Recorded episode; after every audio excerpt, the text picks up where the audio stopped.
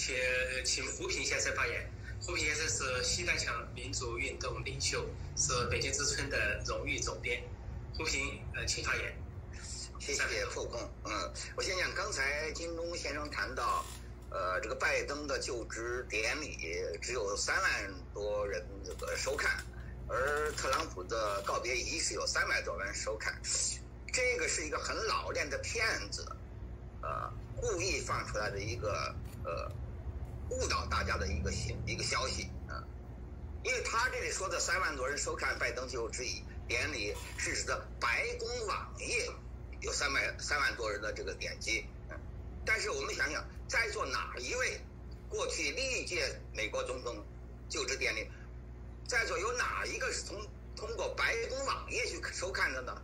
我敢说没有一个人是这样子的，我们都是通过别的媒体，大媒体呀、小媒体啊。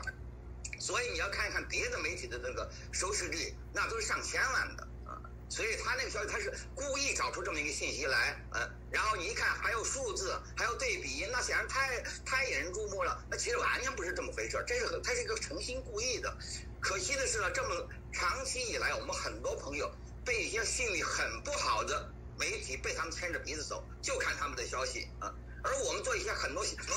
很细致、很耐心的说明了，这根本没人问津、没人管、没人理，我的朋友之间都不看、都不听，这是我觉得很重要一个问题。现在我们谈反共，那么反共反什么？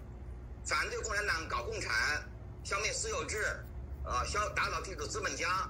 但这一方面呢，那知道今天共产党已经不共产了，他自己就成地主资本家了啊。那么反共产党主要是反他的一党专制，而我们反对他，我们。正面理念，我们凭什么反？我们要求什么？要求的是自由民主啊！那这里有个很大的问题，我们自己相不相信自由民主？我们相不相信在人类在世界上可以有自由民主的制度？如果连美国这种所谓的灯塔国家，美国的民主选举都成了假选举，轻而易举的就可以被篡改、被舞弊；如果美国的言论自由都成了假的言论自由，那就成了共产党说的了。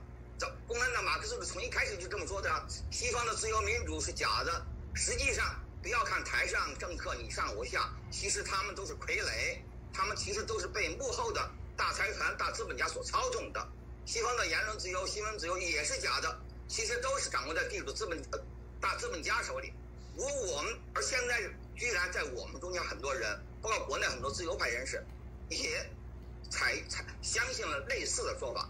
认为哪怕是世界上最好的民主国家，今天情况已经变成了这么个样子。如果这样大家这么考虑问题，我们这个这个问题不是我们之间的分歧，这个意义我们要求同存异，这不是我们之间的问题，而这个问题是我们和共产党之间的分歧。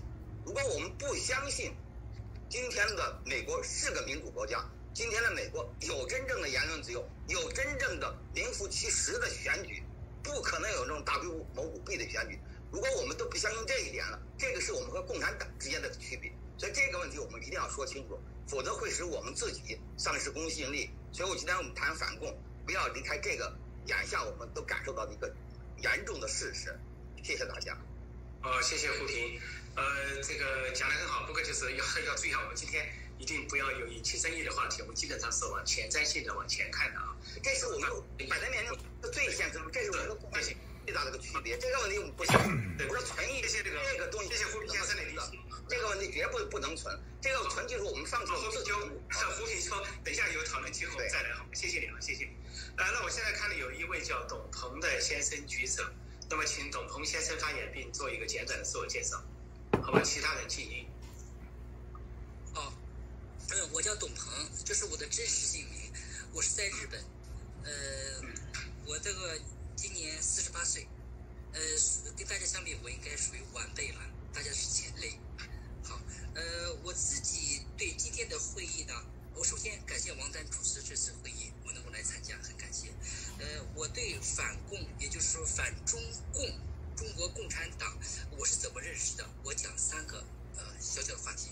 我刚才听大家讲，我自己做了个小小的那个笔记，我没做准备，可能会讲的不好，大家包涵啊。就说。为什么要反对中国共产党？呃，包括我所理解的、我所看到的、听到的，中国共产党制造了太多的人类的灾难，人文的自然环境的，而且尤其是颠覆了我们中国传承了三千年的善恶标准，不反他不行。包括我就讲，我一定要反他。呃，第二个讲反中共可否成功？看似今天中共共产党很强大，呃，几百万部队，又有很有钱，财大气粗，能否成功呢？我说能。为什么？呃，一个貌似强大的呃集团或人吧，他跟他所对立的人相比较，他要每次都胜利，他才能成功。他只要败一次，他就全盘皆输。始皇帝狠吧，打败天下无敌手。呃，可是几个农民陈胜吴广拿着镰刀斧头，他统一六国花了十年时间，陈胜吴广从半年时间就能从大泽乡打到函谷关。呃，满清他直到他灭亡，他镇压各地的所谓的革命，也就是说农民起义，从未失手。就是在武昌一次小小的兵变，他输了就全盘皆输。你看这中国人的貌似强大吧？大家把眼光放得远一点看，在文革的时候，他要求人人关心政治。到了今天，他害怕人们关心政治，他又从强势走向弱势。具体说，中共何时亡，我也不会算卦，我也不知道。但是我所说的是，他所要灭亡的一切特征都有了。只要偶尔的一个小小的机会，他只要败一次，他就全。这是我讲第二个，第三个就是我就是最后一个话题上求同存异的问题，就是这次网络大会的主题。反中共是个前无古人的事情，截止目前为止，没有什么东西可复制的，没有案例可寻找。大家集思广益，各有各的方法，不要说 A 方法好，B 方法不好，大家都在努力往这方面在走，总会把好的方法找到的。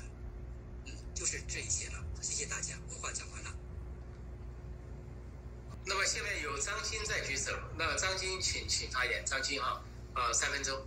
张晶啊，呃，好，张晶是张晶是这个呃中国复权的创始人啊，资深的名誉人士，也是啊以前的政治犯，请张晶发言。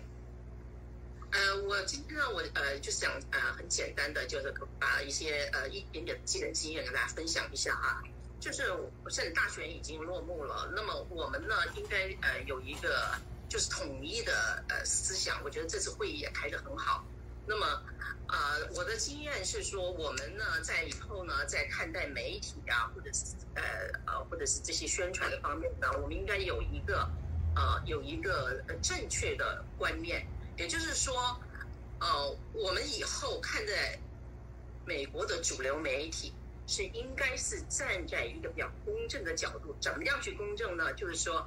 要媒体，它是分为两个部分，一个是采访的部分，新闻记者在前线，在一些呃专制国家冒着生命危险去采访来的那一部分的那些记者，那些报道那是真实的，包括到中国的新疆、西藏去采访的哈，那些啊那些呃那些记者采访来的那些报道都是真实的，那是。那是绝对是呃呃，绝对是没有没有什么呃违背什么呃假新闻啊，没有这一套的。无论美国的所有的这些媒体，经过了一百年、一百多年、几十年的这种历练，这些记者他们是非常遵守这个新闻的呃这个价值观的。所以让我们在看新闻的时候。当记者采访来的这个部分的话，大家还是应该是要得尊重他们。然后呢，在社论或者编辑的啊那个方面呢，那么还有呢，就是来稿投稿的这个方面呢，那可能有个人立场，所以我们看新闻是应该把分开来看的。那么以后我们就不会错，不要把新闻和观点评论 mix 在一起。那么这是一个，另外一个哈，好像呃，我们在看了美国的这些呃这些呃新闻报道，或者是在这呃这个。是新闻时事方面的哈，我们也必须得就是多一点的思路。就是我提供的，比如说我们看到，我们每个人都知道一九八四那个那本书哈，就是呃是说了些什么，预告些什么。可是我们几乎我没有看见在呃中文的媒体上面有人啊提及过那个吉利尔这本书。这十五年前哈，人家就写的。那么现在拍成了呃电视连续剧，已经到了第五季了，马上就开始第五季。它非常的呃热烈，在美国哈，在呃西方国家都受到很大的就呃就这个呃热捧的，就是它的这个里面呢，也就是它的内容呢，跟一九八四的那个哈恰恰有点相反，所以就说也不是说相反了，就是说有点近似，可是它的观点有点相反。那么也就是说，在吉利尔这个专制政权夺取了。呃，整个的美国的这呃呃统治地位之后呢，他对人民做了些什么？吊死那些异异异异见人士、异教徒、同性恋，呃，什么未婚什么那些，就是呃早婚早育的那些哈，或者未婚生先先育的那些，都已不当人看了。所以哈，就是说我们要在了解一个事情哈，就是说这必得全面，包括在我们要追随到一九。一九六八年的那一次啊，那一次在美国的那一次大暴动，嗯，也不算是不是暴动，那个震荡，那一次宪法危机，整个的美国的社会已经成为一个混乱。呃，呃甘乃甘乃迪那个呃一月份的越战，四月份的马丁路德丁啊被暗杀，然后呢到六月份的甘乃迪的那个参议员被暗杀。